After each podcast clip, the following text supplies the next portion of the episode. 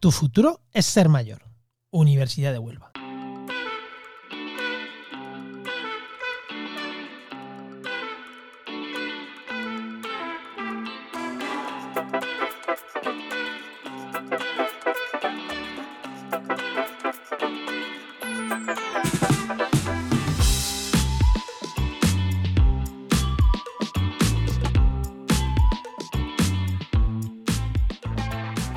Preguntara, ¿te gustaría llegar a vivir hasta los 100 años? Seguro que la respuesta de muchos de, los que nos escucháis sería, depende. Si es con independencia, sí. ¿Te has parado a pensar cómo es tu ciudad o tu barrio? ¿Te ayuda a tener independencia? ¿O no te has fijado si tiene barreras arquitectónicas por el simple hecho de que no tienes dificultades? Te damos la bienvenida a un nuevo capítulo de Tu futuro es ser mayor, UHU.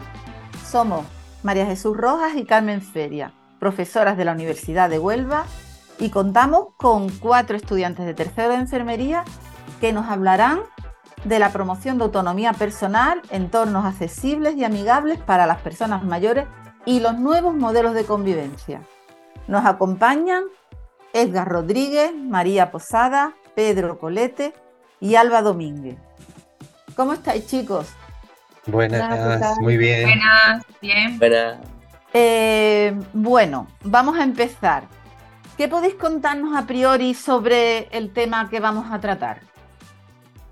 Bueno, pues María Jesús, yo por ponerte en contexto sobre el tema, bueno, vamos a hablar del envejecimiento, eh, y bueno, los cambios que, el proceso o, la acción del tiempo pues va provocando en nuestros cuerpos, en nuestros organismos, tanto físicos como, a nivel psicológico.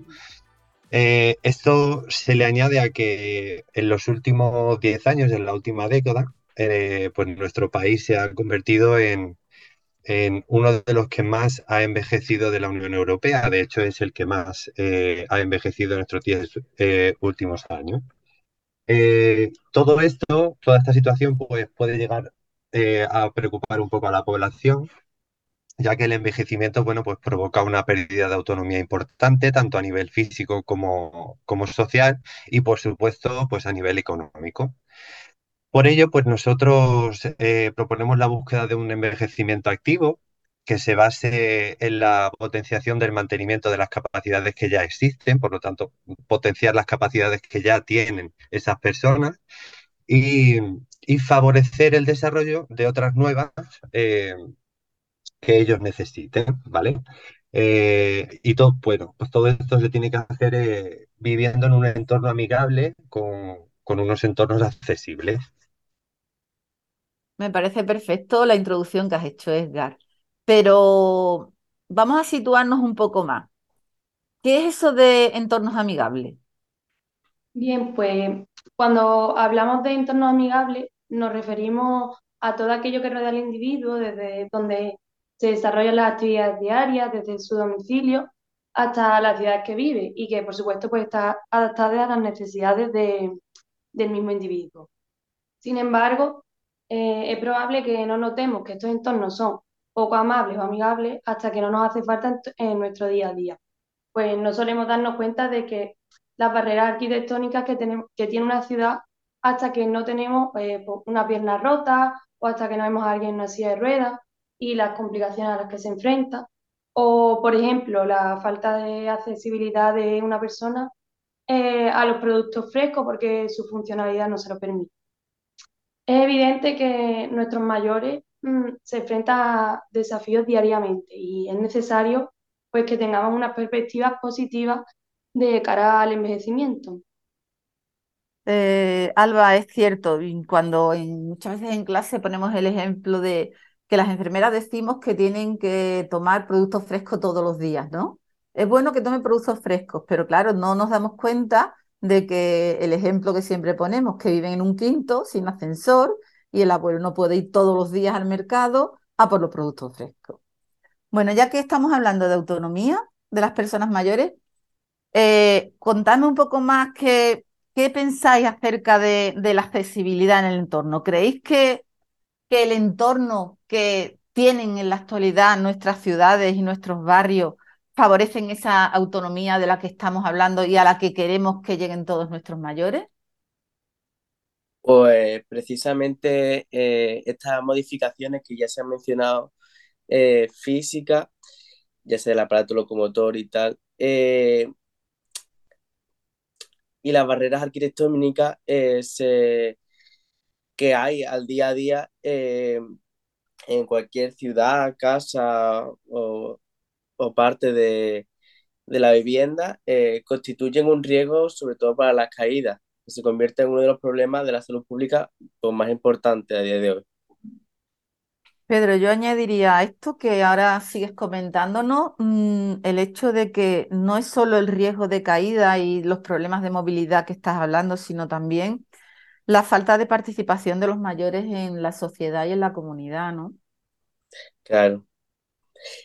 Eh, añadiéndole al dato de las caídas, mira, mm, nos arroja unos datos que, según dice la literatura, uno de cada tres mayores de 65 años tiene al menos una caída al año. Y si hablamos ya de edades más avanzadas, llegan incluso al 50%.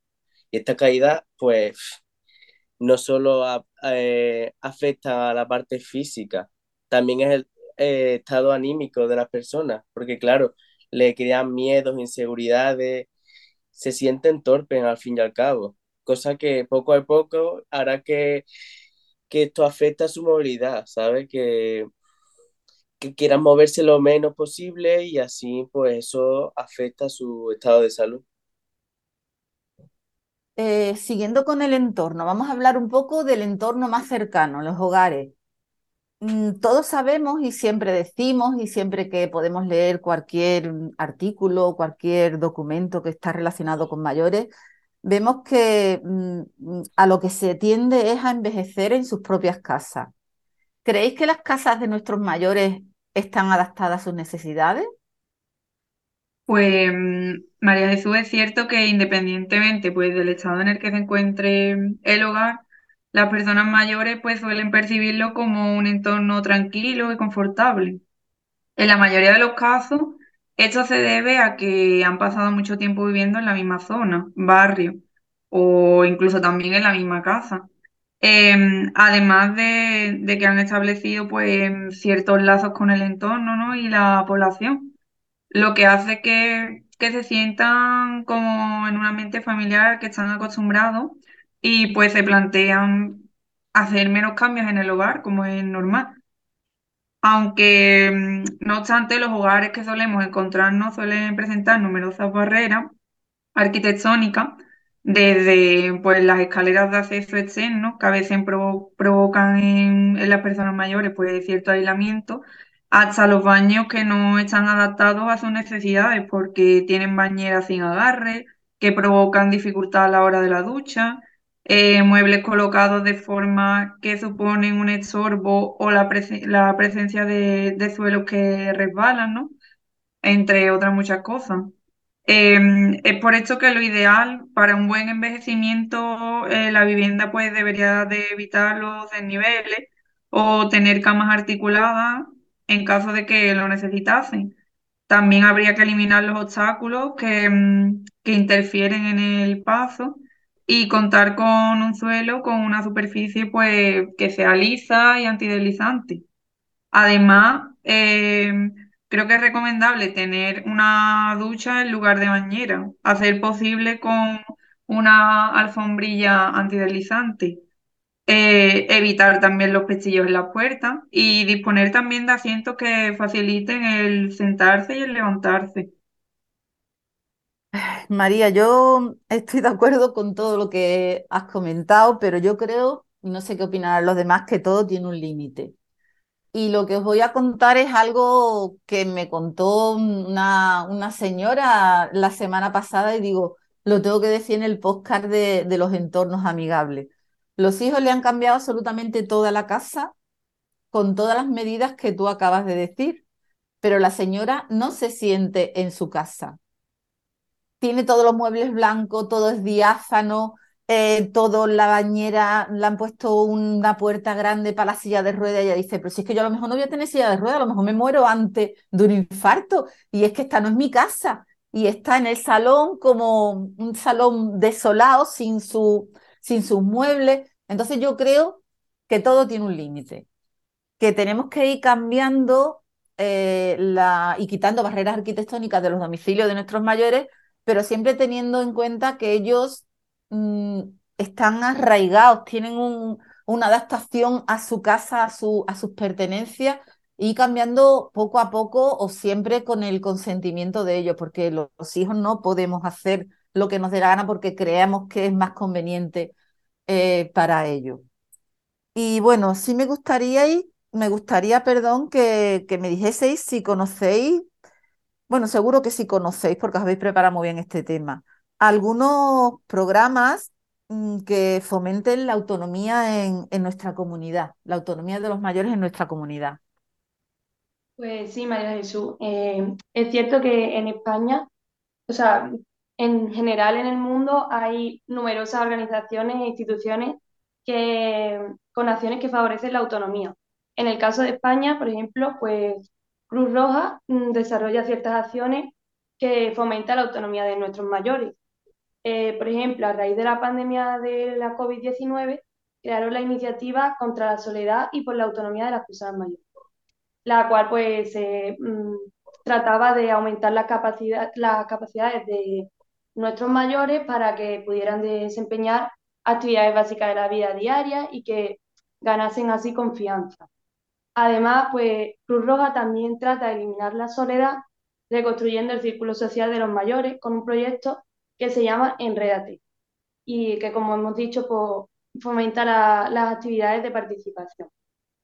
Por otra parte, más mm, cercanos a nosotros, en, la, en Andalucía, en la comunidad de Andalucía, existe el servicio de atención a domicilio, que es un conjunto de acciones preventivas, formativas, rehabilitadoras y de atención a las personas y unidades de convivencia que presentan pues, dificultades para, para permanecer o, desenvolverse en su eh, medio habitual.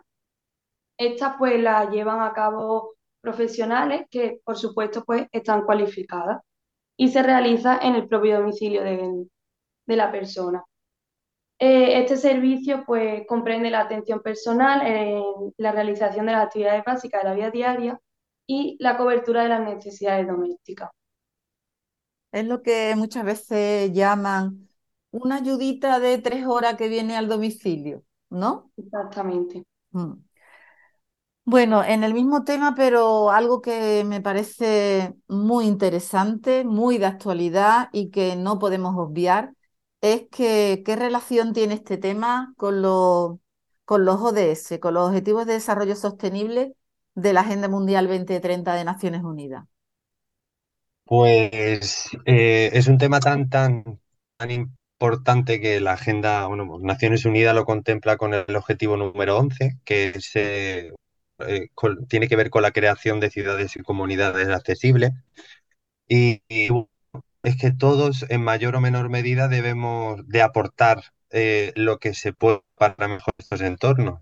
Eh, también la OMS, la Organización Mundial de la Salud, se está trabajando en este sentido, en un, en un envejecimiento saludable, y bueno, pues declara dentro de sus prioridades poner el fin al edadismo, que el edadismo digamos que es como el prejuicio que se tiene hacia estas personas, eh, bueno, a las personas, hacia las personas mayores.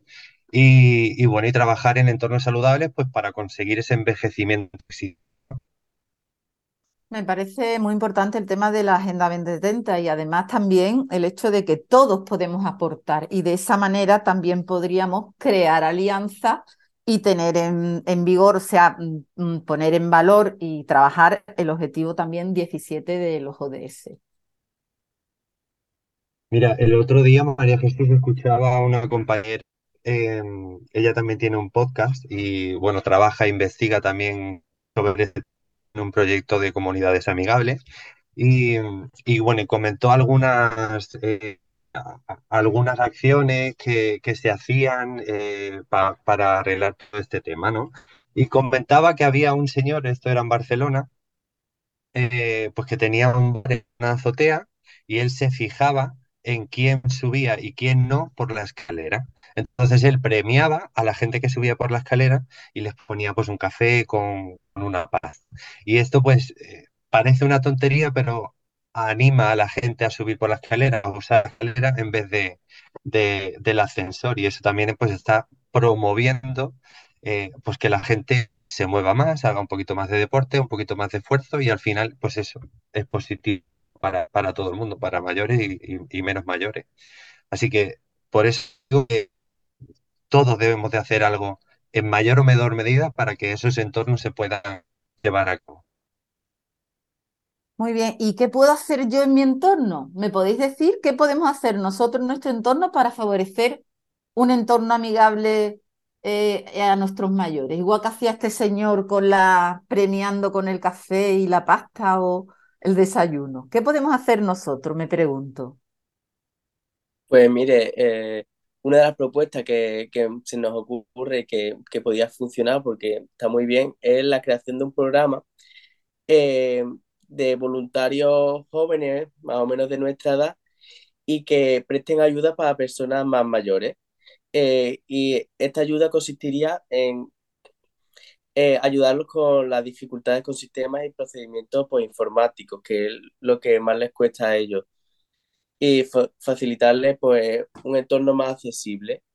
Eh, estos voluntarios se acercarían al lugar de residencia con los recursos necesarios, cualquiera, y, y le ayudan, eh, pues ya sea con, las gestiones del banco, con las redes sociales, a conectarse, por ejemplo, en una videollamada, con familia, y, con cualquier ayuda, inquietud o algo que les surja.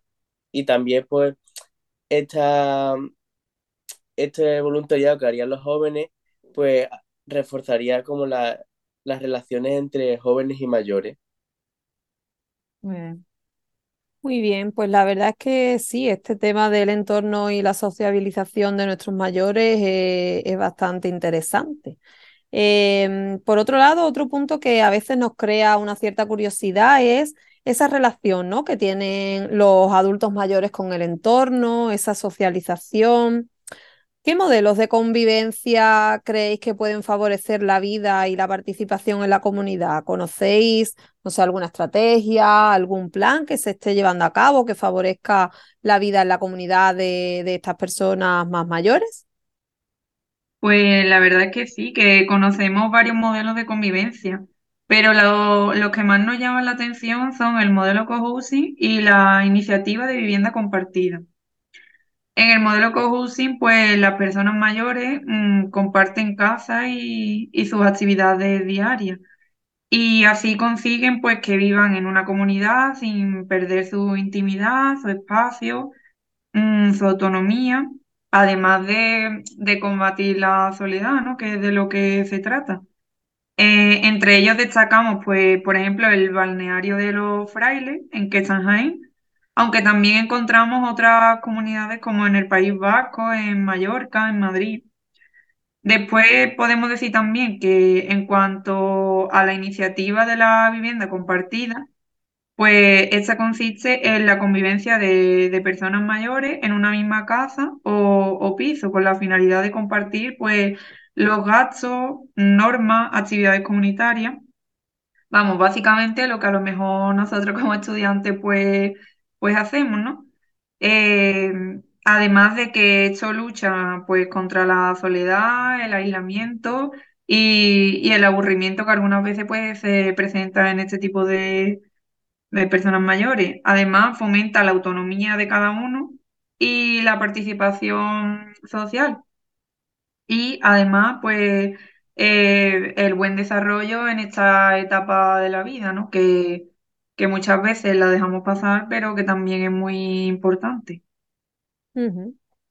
Con respecto a estas formas ¿no? que has explicado de convivencia en personas más mayores, eh, la vivienda compartida quizás sea ahora mismo, en estos momentos, un poco lo más desconocido, ¿no? lo menos común.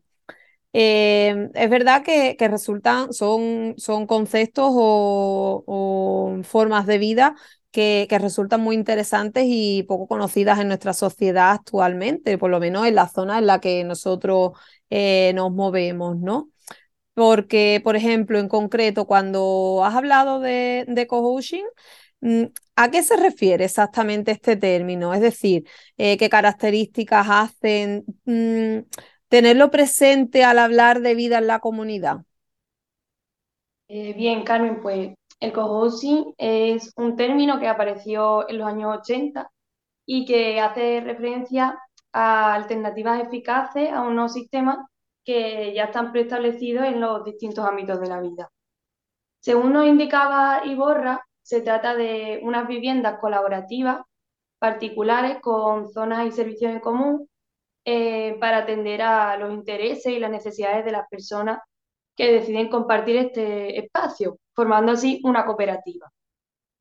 Como vemos, pues esta definición ya incluye, eh, ya introduce que el modelo residencial debe ser colaborativo, con zonas, con zonas comunes, individual y en forma de cooperativa.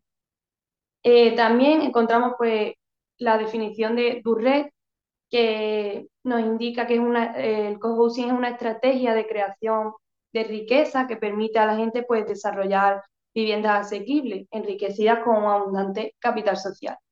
En este caso, eh, la vivienda pues, se enriquece por consistir en una comunidad colaborativa en la que todos sus miembros pues, cuentan con el beneficio de tener unos buenos vecinos que mejoren su vida. Es decir, que hay numerosas definiciones, pero al final todas coinciden en las características que deben cumplir los senior co-housing, las cuales son pues, los métodos participativos, diseño orientado a la comunidad, zonas comunes amplias, autogestión completa, estructura no, jerárquica o la independencia económica. Pues según lo que tú nos estás comentando, en principio podríamos equipararlo así, hablando coloquialmente, con lo que es una residencia de estudiantes, ¿no? Por ejemplo. Eh, pero entonces, ¿qué ventajas presenta este modelo de coaching o de eh, residencia compartida, viviendas colaborativas o o de la forma que lo queramos un poco describir en función de las definiciones que tú has hecho con respecto a las residencias convencionales que conocemos actualmente? Bueno, pues en sí ambas tienen como ventaja eh, que los mayores se sienten acompañados. Esto les permite por pues, relacionarse con otras personas. Si necesitan ayuda, pues se sienten más ayudados, no solo lo físico, sino también lo social, porque necesitan mucho hablar pero en el parte de cohousing van más allá, les permiten tener una relación colaborativa de tú me das, yo te doy, eh, tú me enseñas algo y yo también te puedo aportar, ¿sabes? Así las personas no se sienten inútiles, ¿sabes? Eh, y las personas eh, hacen labores de todo tipo y de mm, actividades pues, más participativas, sociables y bueno, y esta convivencia, pues,